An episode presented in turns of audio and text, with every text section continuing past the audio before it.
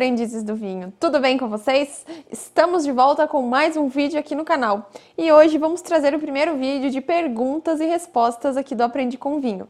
Bem, eu coloquei uma caixinha de perguntas lá no meu Instagram, se você ainda não me segue, já segue lá para as pessoas que me seguem no Instagram fazerem as suas perguntas relacionadas tanto com o vinho quanto ao canal, tudo que elas tinham de dúvidas e a gente vai trazer essas perguntas hoje respondendo aqui para vocês. Então já curte esse vídeo, já deixa seu like, já se inscreve no canal para a gente começar aí a responder essas perguntas. Bem, a gente recebeu algumas perguntas mais do que eu esperava. É, não contava que o engajamento lá ia ser tão grande e a gente acabou selecionando algumas. É, é, teve perguntas que ficou muito parecido uma com a outra, ficaram semelhantes, então vou, vou juntar elas aqui e responder uma vez só. Então, bora começar a responder essas perguntas aí para vocês. Bem, a primeira pergunta foi uma pergunta que eu achei muito legal e que, que a gente ouve muito isso no mundo do vinho e eu vou mostrar aqui para vocês. A pessoa perguntou o que faz o vinho ser vivo. Quem perguntou foi a Mara. Uh, ah, para mim, o que faz o vinho ser vivo, né? Para mim não, né? Todo mundo fala isso o vinho é considerado uma bebida viva porque ela nunca é igual, então ela está em constante evolução. O vinho que há um ano atrás tinha uma estrutura, depois de um tempo ele evoluiu né, na sua estrutura. Tanto que a gente conhece os vinhos aí, são, tem os que são é, vinhos para consumo jovens, outro para tem potencial de guarda, isso porque o vinho passa por uma evolução. Então, o vinho é uma bebida, uma bebida viva, então por conta de tudo que ele vai, todas as transformações que ele vai passando ali dia após dia, até a questão da temperatura, ação de micro-organismos, então ele nunca vai ser igual. É, tanto que, que, você já deve ter ouvido falar assim, ah, esse vinho tem taninos muito, muito adstringentes. Então, ah, esse vinho precisa evoluir. Então, ele vai passar por uma transformação, esses taninos, e isso tudo faz com que o vinho seja uma bebida viva. Bem, a próxima pergunta foi uma pergunta que foi feita muito semelhante, duas pessoas fizeram uma pergunta muito, muito semelhante, então eu vou responder elas em uma só. Na sua opinião, qual o melhor vinho tinto seco, levando-se em conta o custo-benefício? Então, duas pessoas perguntaram sobre o custo-benefício, né? Um vinho que tem esse bom custo-benefício. Bem, eu particularmente não gosto de indicar um rótulo X ou um rótulo Y, porque isso é, é, vai muito do gosto pessoal, mas eu separei aqui algumas opções. É, o Leonan também disse as opções dele que ele gostou, e a gente juntou aqui nossas respostas para falar para vocês. Bem, Vinhos brasileiros que a gente acha que tem um ótimo custo-benefício. A gente teve essa viagem que a gente fez, então a gente conheceu muito vinho nacional, fora os que a gente já conhecia. Então, falando em custo-benefício, os vinhos da vinícola Miolo, que, que, eles possuem diversas linhas, mas os vinhos deles são vinhos que, com certeza, o, o valor que se paga por, uma bebida de qualidade vale muito a pena. Outro vinho brasileiro, né? São os vinhos da linha Zanotto da vinícola Campestre, que a gente também gostou bastante. É, o Syrah é um vinho muito bom, um vinho tinto seco, conforme a pessoa perguntou, que vale super a pena. Agora, pensando em vinhos é, importados, né, vinho de outros países, a gente consumiu bastante o Carpavini, que foi um vinho do catálogo da Soma, que eu sou embaixadora da Soma, então é um vinho da uva Syrah, que também surpreendeu bastante. Todo mundo que comprou com a gente esse vinho gostou.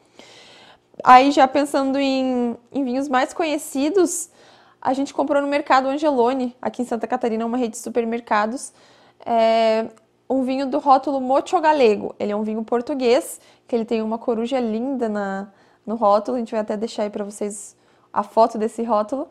É, e é um vinho português muito bom também, com um ótimo custo-benefício.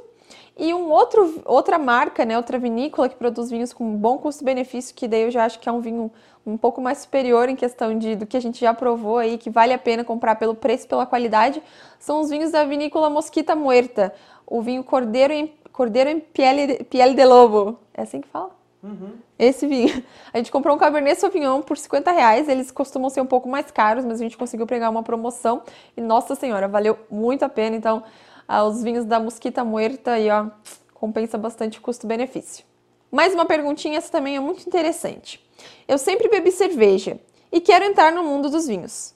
Como devo começar? Bem, pensando assim na, na, proposta que a pessoa falou aqui pra gente, é, se a pessoa já gosta de, de cerveja, né, tem costume de consumir cerveja, o ideal é que ela opte por vinhos como vinhos brancos e o espumante, que são vinhos mais refrescantes e o espumante até possui o gás, assim como a cerveja, né? Então ele, a linha vai estar tá parecida do que tu já está acostumado a consumir. Então, vinhos brancos leves, espumantes, não, não doces, né? Moscatéis eu acho que não seria o indicado, mas começar por um brut, um demi-sec já vale super a pena. E se você gosta, quer entrar no mundo dos vinhos tintos e não sabe qual vinho começar, eu já, já indico começar por vinhos de uvas mais leves, né? Vinhos mais fáceis de consumir, como um Merlot, um Pinot Noir, que são vinhos de uvas um pouco menos encorpadas e que são super fáceis de consumir. Então, para você que quer aí, transitar pelo mundo dos vinhos e das cervejas, acho que essa forma seria bem legal. A Fernanda perguntou para mim lá no Instagram como escolher um bom vinho. Bem, eu acho que responder essa pergunta é um pouco complicado, porque o que eu considero um bom vinho, você pode não considerar um bom vinho. Então, eu acho que antes de a gente pensar no nosso gosto pessoal, a gente tem que pensar em alguns detalhes importantes na hora de a gente escolher um vinho. Principalmente se a gente for comprar esse vinho no supermercado, porque os vinhos lá no supermercado, eles estão expostos a, a alguns fatores externos que não são os ideais dependendo do local. Alguns supermercados têm sim uma adega preparada ali, questão de iluminação, temperatura e até disposição dos vinhos nas prateleiras, mas outros, na grande maioria, a gente encontra esses vinhos dispostos de uma forma talvez errada. É, vinhos, vinhos que deveriam estar deitados estão lá em pé, estão expostos à luz, a temperaturas que não é o, o ideal para, para um vinho, né? Então, quando você for escolher um bom vinho, preste atenção lá no supermercado, né? Principalmente lojas especializadas, normalmente os vinhos estão é, mais é, dispostos mais adequadamente, né? Então, também em temperatura, enfim. No supermercado, se você for escolher um vinho, procure vinhos de safras mais jovens, não vá comprar aquele vinho que tá lá mil anos parado, que você não sabe nem como é que ele tava, né? É, vinhos brancos e rosés, a gente normalmente consegue ver a cor do vinho na garrafa, né? A gente não vai ter surpresa na hora de abrir. Então, se você vê que a cor do vinho já tá um pouco oxidada, então não compra. E, e também, né, você vê a questão do rótulo, da cápsula, ou até da de como esse vinho tá, né? Se não tem nem, se não tá nada danificado, tanto a cápsula quanto a tampa, quanto a, o rótulo, de, dependendo de como esse vinho for vedado. Então, prestar bastante atenção nesses detalhes, se não tem um mofo, alguma coisa. E, e aí a questão do gosto pessoal também conta. Você escolher qual uva você já tem uma preferência. Se você ainda não sabe nada de vinho, arrisca, né? O interessante no mundo dos vinhos é que a gente não precisa se apegar a uma coisa só, são muitas e muitas opções. Então, é interessante a gente conhecer coisas diferentes. Então, prestar atenção nessas, nessas questões, né, de, de como o vinho tá lá para venda e também pensar no seu gosto pessoal. Aí você pode escolher um bom vinho.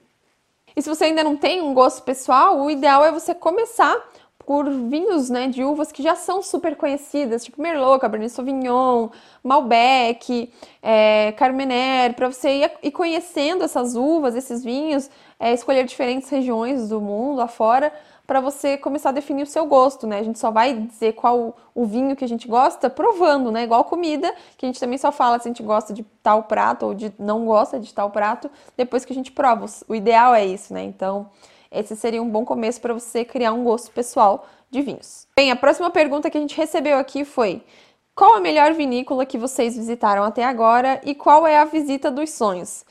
Bem, uma coisa que a gente discutiu antes foi não dá pra gente definir assim, nossa, essa foi a melhor vinícola, porque cada visita que a gente faz é algo muito particular, cada vinícola tem uma proposta diferente. Então a gente já vai para esses lugares querendo conhecer o vinho que eles produzem diferente da outra vinícola, ou para conhecer o espaço que esse local possui, mas pensando em grandes lugares que a gente já, visitou, essa última viagem que a gente fez, a gente conheceu a, toda a estrutura né, da vinícola Miolo, que é uma vinícola gigantesca que produz muitos e muitos litros de vinhos, então eles têm toda a parte da indústria lá e também a parte de receptivo turístico, o Miolo Garden, então Lá foi uma experiência super legal e, e, foi muito bacana. Pensando aqui em Santa Catarina, em questão de estrutura, também tem a vinícola Vila Francione, que também acho que é a maior aqui do estado de Santa Catarina. E lá também a visita é muito bacana, os vinhos são muito bons.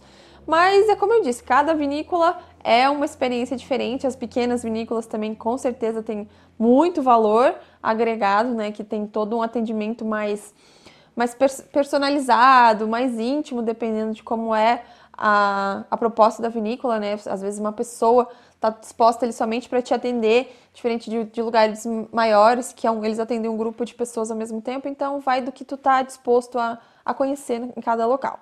Ah, ela também perguntou, a Josi perguntou qual é a visita dos sonhos. Bem, normalmente as pessoas têm muita vontade de conhecer a Europa, né? Porque os vinhos europeus são muito famosos, mas tanto eu quanto o Leonan, eu tenho muita curiosidade de conhecer a produção de vinhos na Califórnia. E o Leonan, ele disse que ele tem muito mais vontade de conhecer a, a, produção no Oregon e em Washington, que também são locais que produzem vinhos nos Estados Unidos. Então, acho que nosso primeiro local assim, dos sonhos para conhecer seria produção de vinhos nos Estados Unidos. Tá? Se você já conhece aí, já foi em alguma vinícola nos, nos Estados Unidos, nos conta como foi. Agora uma pergunta mais voltada ao canal aqui no YouTube. A Larice perguntou pra gente é, se estamos conseguindo avaliar o alcance do canal e quais os conteúdos de maior impacto. Bem, essa parte de, de, verificar o alcance dos vídeos é muito mais o Leonan que faz. Ele está sempre ali olhando as estatísticas, analisando o que o algoritmo gosta mais, né? Então o Leonan está sempre mais focado nessa parte, além da edição dos vídeos, claro.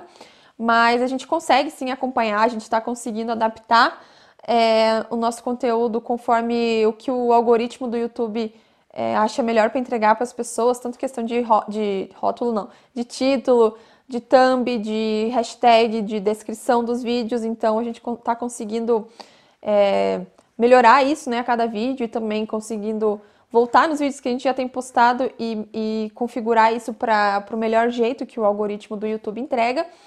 E conteúdos que a gente faz, que a gente viu que tem maior alcance, né? Tá, são conteúdos populares mesmo. Nossos vídeos com mais visualizações é o vinho sem álcool, vinho reservado, é, o vídeo do vinho é, Conchitoro, né? Aquele Cabernet Sauvignon que é o vinho importado mais vendido aqui no Brasil. Então são esses conteúdos mais populares que a gente vê que estão tendo mais alcance e que estão sendo mais, melhores de a gente conseguir trazer mais pessoas aqui para o nosso canal.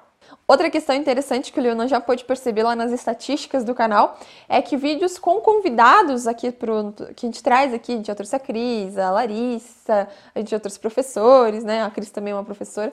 É, que esses vídeos com convidados também trazem bastante público, bastante visualização, bastante horas aí, então isso é bem interessante. E em média, esses vídeos com convidados, eles trazem, eles são mais bem vistos do que vídeos que eu falo aqui sozinha com vocês. Então, esses vídeos com convidados trazem muito mais pessoas, mais pessoas se interessam em, em assisti-los do que eu só aqui falando com vocês.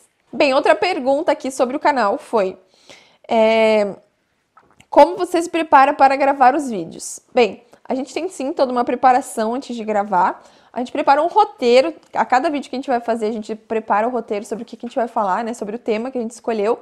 E além disso, toda a preparação do cenário aqui a gente sempre faz. A gente é, gasta quase uma hora preparando toda a montagem da, das luzes, né?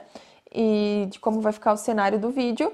E também tem uh, a questão do, do pós, né? Que tem a questão da edição que o Leonan faz, de escolher o título, a descrição, tudo isso é, são passos que a gente segue para an antes de disponibilizar o vídeo para vocês. Tem toda uma preparação.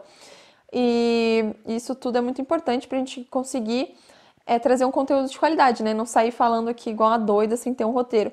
A gente já fez, né? Uh, vídeos super roteirizados, mas a gente está tentando mudar isso um pouco, trazer um vídeo, vídeos mais naturais, não ficar ali falando frase a frase, de conforme estava o roteiro, tentando trazer mais tópicos do que tudo ali roteirizado. E a gente acha que isso está ficando mais interessante e melhor até de ficar mais natural de conversar aqui com vocês. E como eu falei aqui para vocês sobre o roteiro, a gente tem toda uma projeção ali desse roteiro também. A gente primeiro escolhe o tema, sobre o que, que a gente vai falar no vídeo, depois a gente vai pesquisar sobre esse tema, né? A gente vai atrás de fontes confiáveis para poder montar esse roteiro. A gente debate sobre esse roteiro para ver se um concorda com o outro sobre o que, que a gente vai falar, se não está falando besteira, se não acha que pode melhorar aqui ou ali, para depois a gente ter, finalizar esse roteiro para daí gravar o vídeo com esse tema.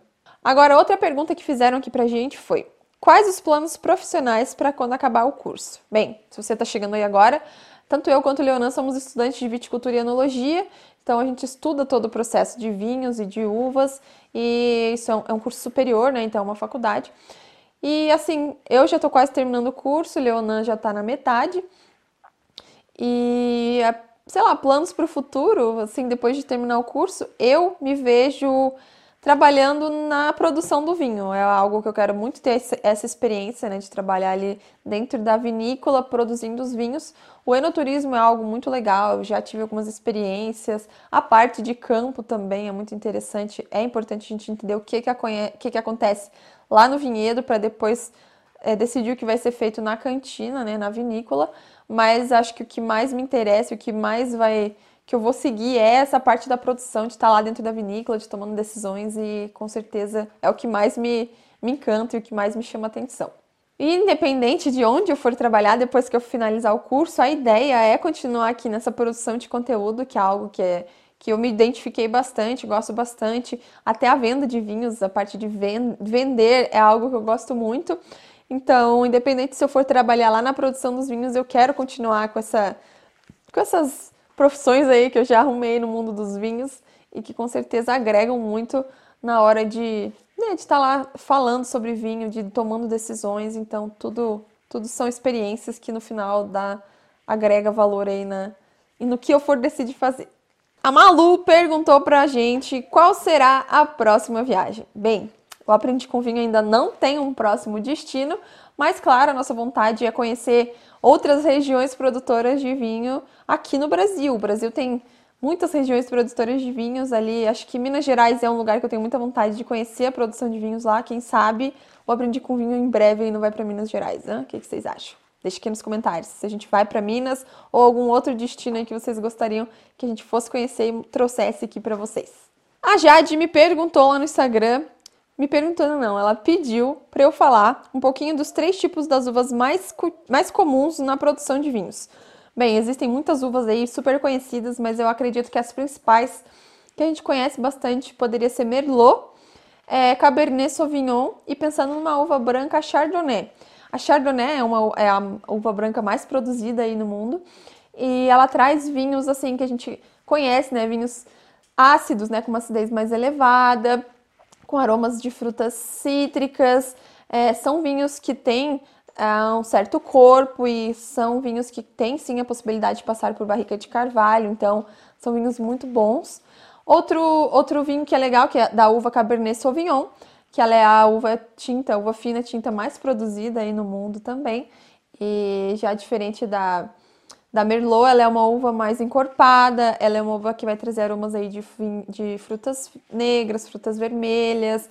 É muito, muito bom vinhos rosés dessa uva também, para quem nunca provou, vinhos rosés de Cabernet Sauvignon. Também são vinhos, são, é uma uva com possibilidade de passagem em barrica, né, para trazer mais corpo. Ela já é uma uva com, com corpo, mas com passagem em barrica se tornam vinhos mais encorpados e aí vai, vai agregar ali a questão de estrutura e aromas da barrica também. Tem também a Merlot, que é uma uva super conhecida, mas ela já produz vinhos super leves, vinhos frutados e vinhos super fáceis de beber. Então acho que para responder a Jade, essas três uvas aí são as uvas mais famosas tem outras uvas, claro, super conhecidas, como Malbec, Carmener, enfim, Pinot Noir, mas essas três eu acho que aí são uma das mais clássicas na produção de vinhos. Falando na Chardonnay ainda, a Chardonnay também é muito popular na produção de espumantes, então a gente encontra muitos espumantes aí produzidos com essa uva. Então, é, acho que essas três são as mais conhecidas. E se você está gostando aqui das respostas e das perguntas que a gente está trazendo para vocês, já deixe seu like aqui no vídeo, se inscreve no canal, comenta aqui a sua dúvida. Se você tiver alguma pergunta, deixa aqui que a gente pode trazer um segundo vídeo de perguntas e respostas. E bora seguir aí respondendo mais algumas perguntas. Outra pergunta, essa foi bem pergunta de professora. A professora Carol Panseri perguntou: Diga uma tendência da indústria vinícola para os próximos anos. Essa eu fiquei muito na dúvida do que responder e quem deu a ideia da resposta foi o Leonan. Ah, a gente percebeu já que a produção de vinhos naturais vem se popularizando. Produção de vinhos com fermentação natural, né, onde não é adicionada uma levedura ah, comercial para poder fermentar o vinho, e sim utiliza-se as leveduras selvagens da uva para ter o processo fermentativo. Muitos desses vinhos também não utilizam conservantes, né? Então são vinhos que não uh, utilizam o SO2. É, e a gente acredita que esse tipo de vinho vai se tornar cada vez mais tendência, que cada vinícola aí no futuro próximo vai ter um vinho de fermentação natural. Assim como os espumantes Surly, uh, que também estão se popularizando muito, né? Já são super populares. Eles, eu acho que eles se tornaram mais populares há um a dois anos atrás, ali na pandemia. Os espumantes Surly, que são espumantes que não passam pelo processo de clarificação. Então, quando você for comprar um espumante nesse estilo, você vai ver que ele é turvo, né? As leveduras não são retiradas. Uh, toda a turbidez que tem naquele vinho não é retirada, ela fica lá. E são vinhos com características de corpo muito interessantes. Assim, então, como os vinhos naturais têm se tornado tendência e com certeza vão crescer aí mais no mercado da indústria, da indústria do vinho. A Fran perguntou pra gente: quando não se sabe nada de vinho, qual é o coringa para não errar, independente da ocasião ou da comida? Bem, essa pergunta é um pouco difícil de responder, porque se você for pensar numa comida, é, escolher qual vinho você vai harmonizar é algo muito importante, porque a gente, se a gente tiver um tempero X e escolher um vinho que não fica legal com aquele, com aquele tempero, a, a degustação já não vai ficar legal. Mas aí, se você não quer pensar em harmonização, se você não tá nem aí para esses ingredientes, beleza.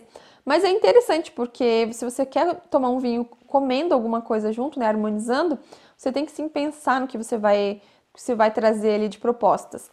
É, então a gente pode pensar assim, ah, se você for fazer uma comida mais leve, com pouco, com temperos não tão condimentados, você pode escolher um vinho branco, vinho Sauvignon Blanc e Chardonnay são os mais clássicos aí das harmonizações, claro que tem muitas e muitas opções além desses dois, mas se você for pensar em algo mais leve, um peixe sem, sem muito condimento, uma massinha leve, uma pizza com, com sabores assim não tão fortes, e aí, se você for pensar já nesses, nesses, nessas comidas mais fortes, você tem que pensar muito bem nos ingredientes. Então, eu acho que o vinho coringa para tudo não existe, né?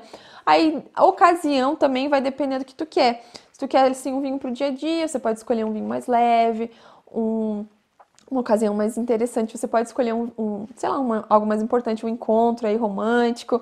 Você pode escolher um vinho mais encorpado, um vinho mais caro também. Então, acho que vai muito do seu gosto pessoal. A gente não pode dizer, ah, o vinho X é o vinho coringa para tudo. Eu acho que isso é um pouco complicado, né? De eu, de eu falar para você que esse é o vinho.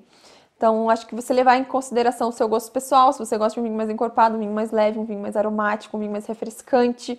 Então, é muito gosto pessoal. Então, acho que essa pergunta vai ficar um pouco sem resposta, mas eu acho que é, sobre... é isso, né? Não tem muito o que fugir.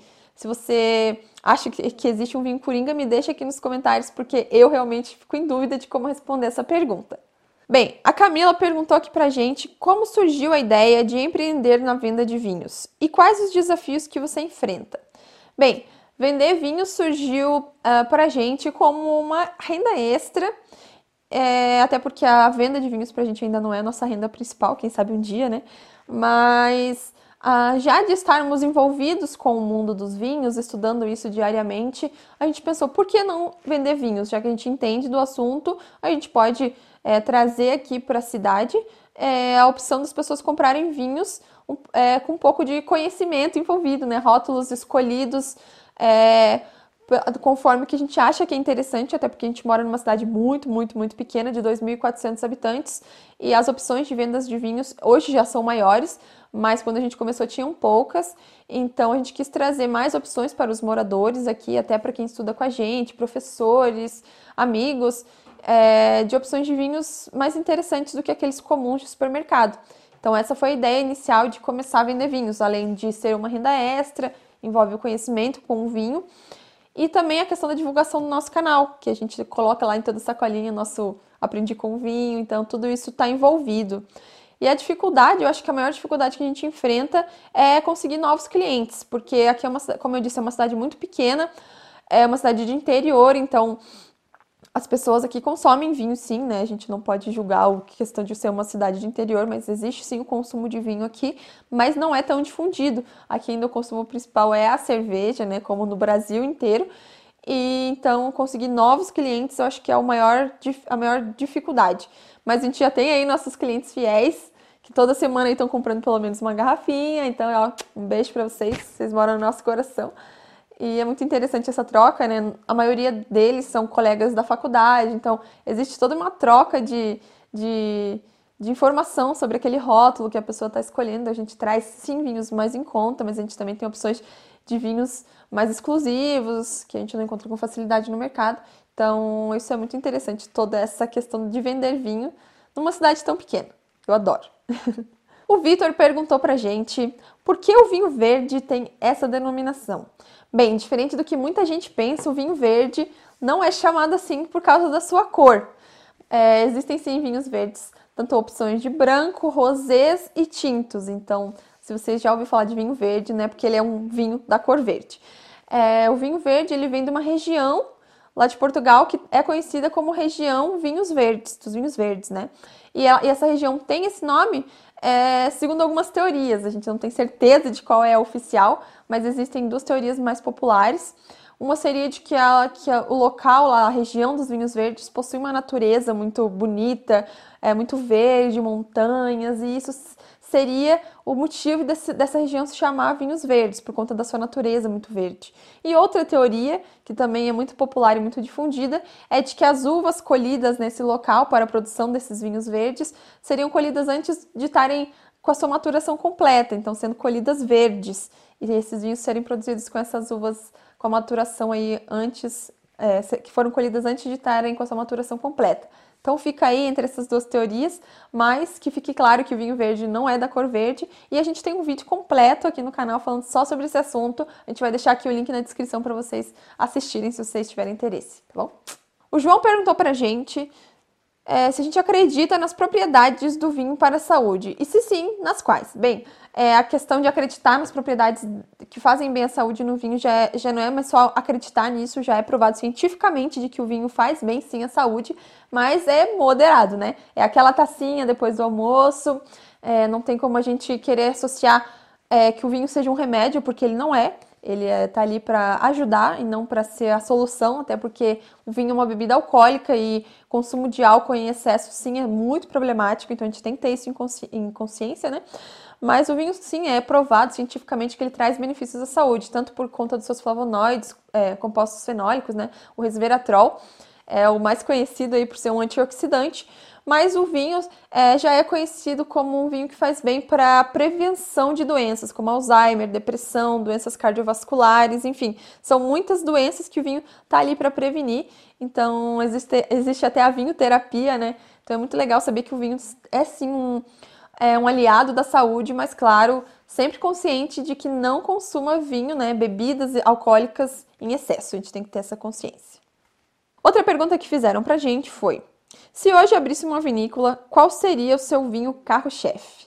Bem, é, depende do local que eu fosse produzir esses vinhos, né? Mas se eu fosse pensar que onde eu moro, na Serra Catarinense, é, eu acho que eu ia optar por uvas que já são uvas super adaptadas aqui na região, como a clássica Sauvignon Blanc, mas também eu ia pelo meu gosto pessoal, como uvas de é, Sangiovese, que são uva, uma uva que eu gosto bastante, que é uma uva também adaptada aqui na região, Montepulciano, uma Toriga Nacional, talvez, e claro, sem me apegar à origem dessas uvas, que tem muitos produtores, tanto aqui como no Brasil inteiro, que pensam, ah, eu vou produzir só uvas francesas, só uvas italianas. Eu acho que eu não ia levar isso como um principal foco, eu ia é, pensar em uvas bem adaptadas, né, e também levar o meu gosto pessoal em consideração mas acho que as principais, os vinhos principais que eu produziria seriam dessas uvas. Mais uma pergunta que surgiu aqui foi: qual é a uva preferida do casal? Bem, a gente entrou numa certa discussão de saber qual é a nossa uva preferida.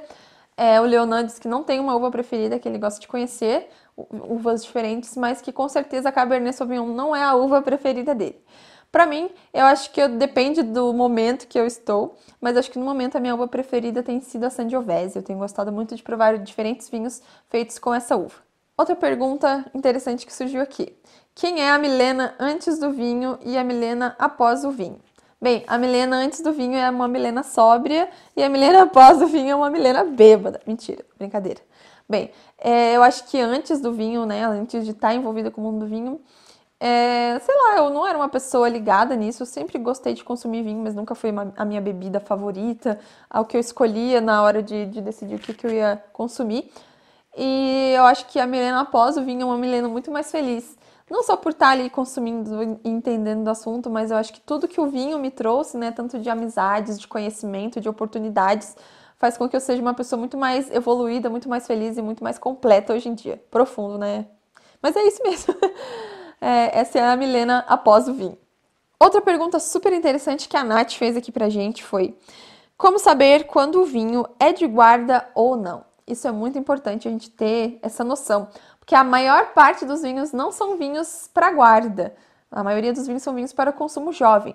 Então, para a gente saber se esse vinho é de guarda, a gente tem que saber algumas características do vinho. Não, é, não vai estar escrito lá no rótulo. Alguns podem até ter, mas a maioria não vai ter essa informação.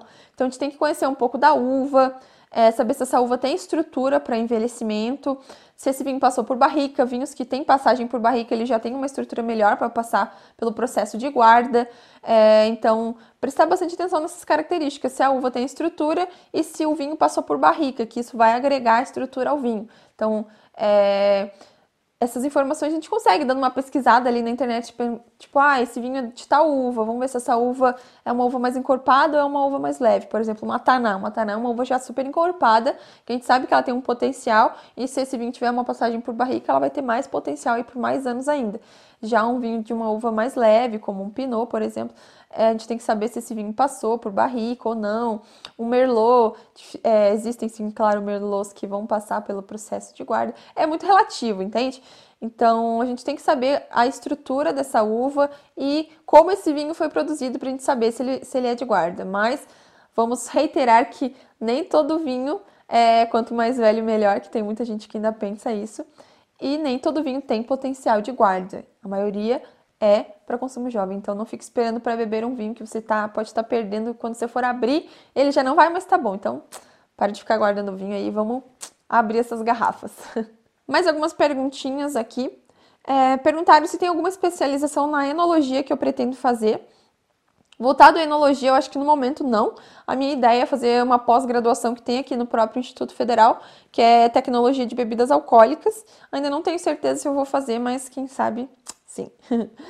Outra pergunta foi é, se tem algum assunto na enologia que eu pretendo me aprofundar.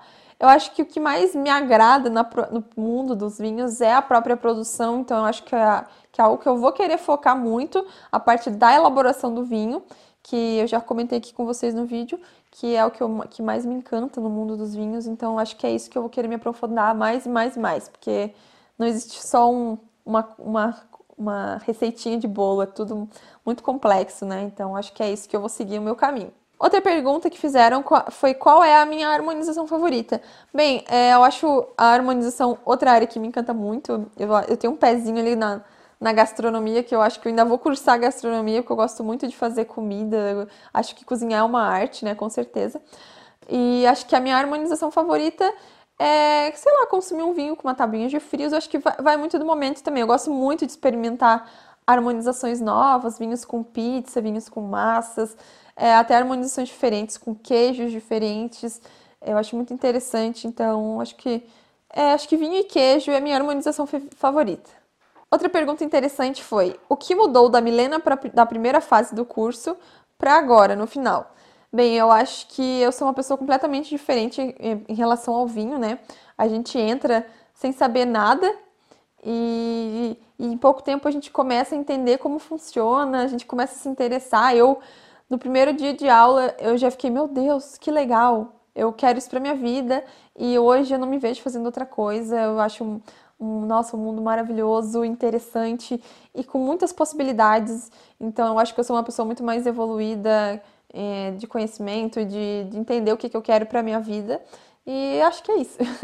e para a gente fechar o vídeo de hoje, uma pergunta muito fofa que a Jana fez, perguntando é, uma memória feliz que eu tenho com o vinho. Uma memória com o vinho que me faz feliz. Eu acho que são duas memórias felizes com o vinho que eu tenho. A primeira foi que no meu primeiro encontro com o Leonan, a gente tomou um vinho, então eu, tanto eu quanto ele não tínhamos o costume de consumir vinho, a gente discutiu isso hoje pensando nessa memória.